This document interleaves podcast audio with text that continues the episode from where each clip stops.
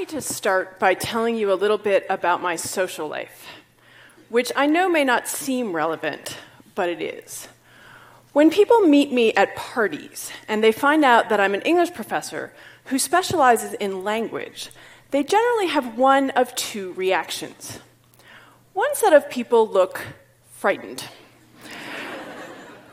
they often say something like, Oh, I better be careful what I say. I'm sure you'll hear every mistake I make. And then they stop talking. and they wait for me to go away and talk to someone else. The other set of people, their eyes light up and they say, You are just the person I want to talk to. And then they tell me about whatever it is they think is going wrong with the English language. A couple of weeks ago, I was at a dinner party, and the man to my right started telling me about all the ways that the internet is degrading the English language. He brought up Facebook, and he said, To defriend? I mean, is that even a real word? I want to pause on that question. What makes a word real? My dinner companion and I both know what the verb defriend means. So, when does a new word like defriend become real? Who has the authority to make those kinds of official decisions about words anyway? Those are the questions I want to talk about today. I think most people, when they say a word isn't real, what they mean is it doesn't appear in a standard dictionary. That, of course, raises a host of other questions, including who writes dictionaries? Before I go any further, let me clarify my role in all of this. I do not write dictionaries. I do, however, collect new words, much the way dictionary editors do. And the great thing about being a historian of the English language is that I get to call this research. When I teach the history of the English language, I require that students teach me two new slang words before I will begin class. Over the years, I have learned some great new slang this way, including hangry, which which is when you are cranky or angry because you are hungry. and adorkable, which is when you are adorable in kind of a dorky way clearly terrific words that fill important gaps in the English language. but how real are they if we use them primarily as slang and they don't yet appear in a dictionary? With that, let's turn to dictionaries. I'm going to do this as a show of hands. How many of you still regularly refer to a dictionary, either print or online? Okay, so that looks like most of you. Now, a second question, again, a show of hands. How many of you have ever looked to see who edited the dictionary you are using? okay, many fewer. At some level, we know that there are human hands behind dictionaries, but we're really not sure who those hands belong to. I'm actually fascinated by this even the most critical people out there tend not to be very critical about dictionaries, not distinguishing among them and not asking a whole lot of questions about who edited them. Just think about the phrase, look it up in the dictionary, which suggests that all dictionaries are exactly the same. Consider the library here on campus, where you go into the reading room and there is a large unabridged dictionary up on a pedestal in this place of honor and respect lying open so we can go stand before it to get answers. Now, don't get me wrong, dictionaries are fantastic resources, but they are human and they are not timeless. I'm struck as a teacher that we tell students to critically question every text they read, every website they visit, except dictionaries, which we tend to treat as unauthored as if they came from nowhere to give us answers about what words really mean. Here's the thing if you ask dictionary editors, what they'll tell you is they're just trying to keep up with us as we change the language. They're watching what we say and what we write and trying to figure out what's going to stick and what's not going to stick. They have to gamble because they want to appear cutting edge and catch the words that are going to make it, such as LOL. But they don't want to appear faddish and include the words that aren't going to make it. And I think a word that they're watching right now is YOLO. You only live once. Now, I get to hang out with dictionary editors, and you might be surprised by one of the places where we hang out.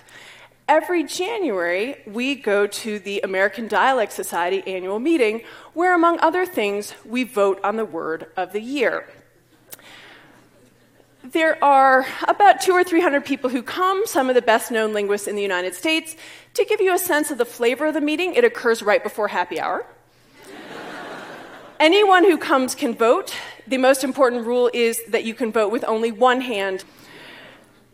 In the past, some of the winners have been tweet in 2009 and hashtag in 2012. Chad was the word of the year in the year 2000 because who knew what a Chad was before 2000? And WMD in 2002. Now, we have other categories in which we vote too, and my favorite category is Most Creative Word of the Year.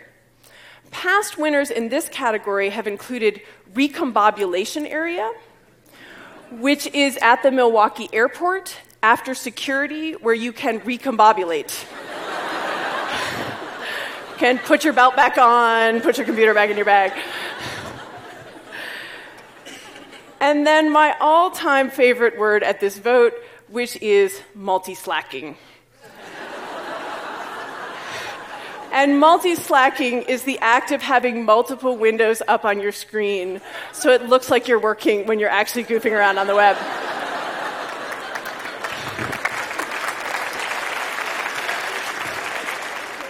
Will all of these words stick? Absolutely not. And we have made some questionable choices. For example, in 2006, when the word of the year was Plutoed to mean demoted.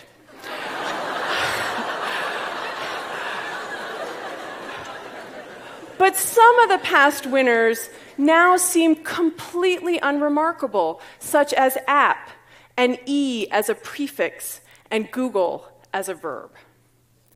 Now, a few weeks before our vote, Lake Superior State University issues its list of banished words for the year.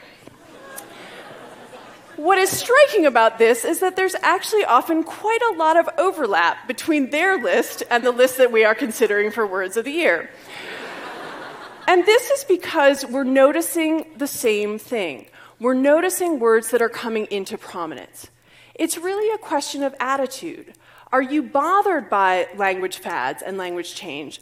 Or do you find it fun, interesting, something worthy of study as part of a living language?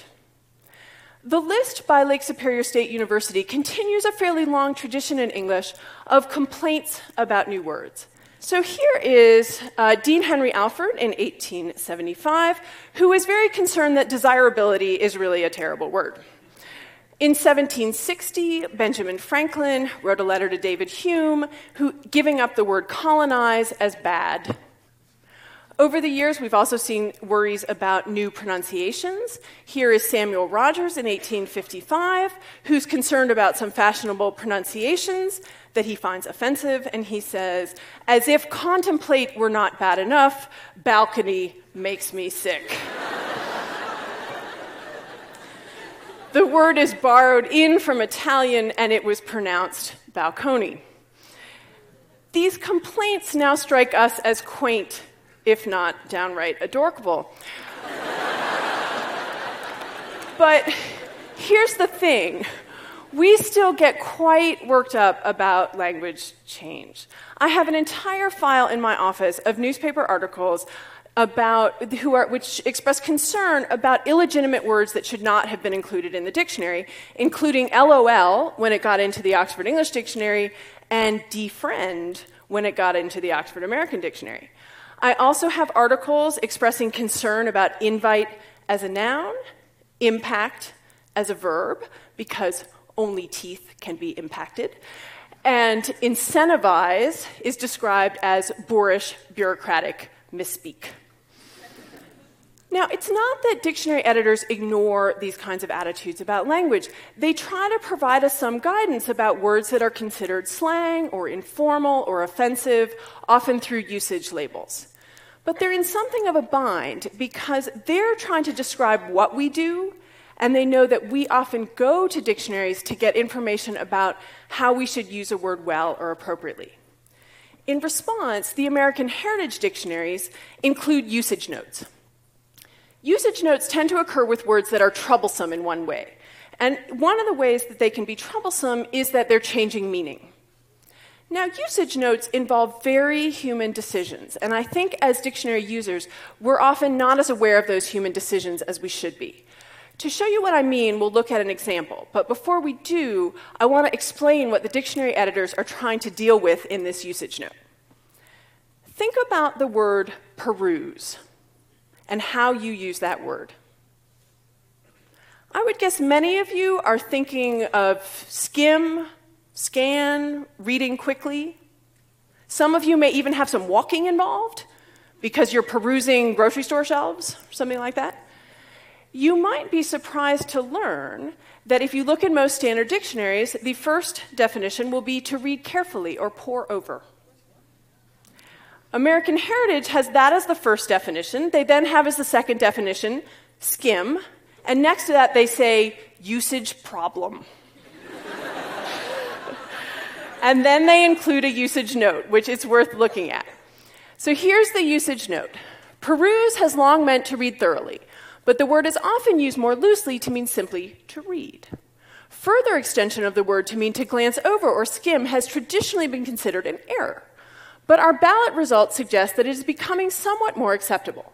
When asked about the sentence, I only had a moment to peruse the manual quickly, 66% of the usage panel found it unacceptable in 1988, 58% in 1999, and 48% in 2011. Ah, the usage panel, that trusted body of language authorities who is getting more lenient about this. Now, what I hope you're thinking right now is wait who's on the usage panel and what should I do with their pronouncements. If you look in the front matter of American Heritage Dictionaries, you can actually find the names of the people on the usage panel. But who looks at the front matter of dictionaries? There are about 200 people on the usage panel. They include academicians, journalists, creative writers, there's a Supreme Court justice on it, and a few linguists.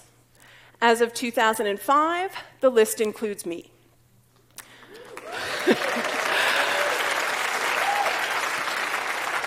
Here's, here's what we can do for you we can give you a sense of the range of opinions about contested usage. That is and should be the extent of our authority. We are not a language academy. About once a year, I get a ballot that asks me about ex- whether new uses, new pronunciations, new meanings are acceptable. Now, here's what I do to fill out the ballot I listen to what other people are saying and writing. I do not listen to my own likes and dislikes about the English language. I will be honest with you. I do not like the word impactful.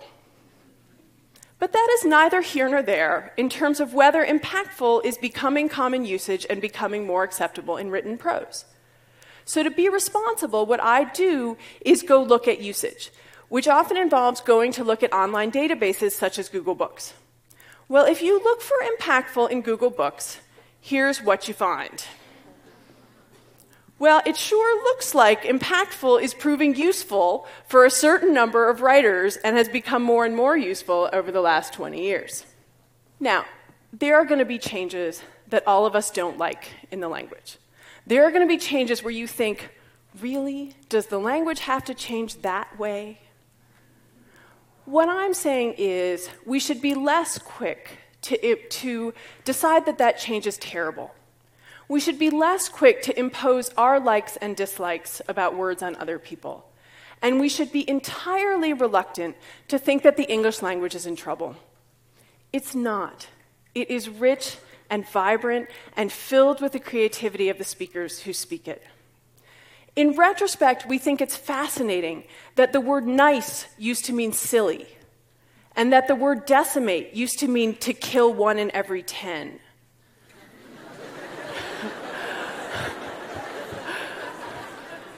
we, we think that Ben Franklin was being silly to worry about notice as a verb. Well, you know what? We're going to look pretty silly in 100 years for worrying about impact as a verb and invite as a noun.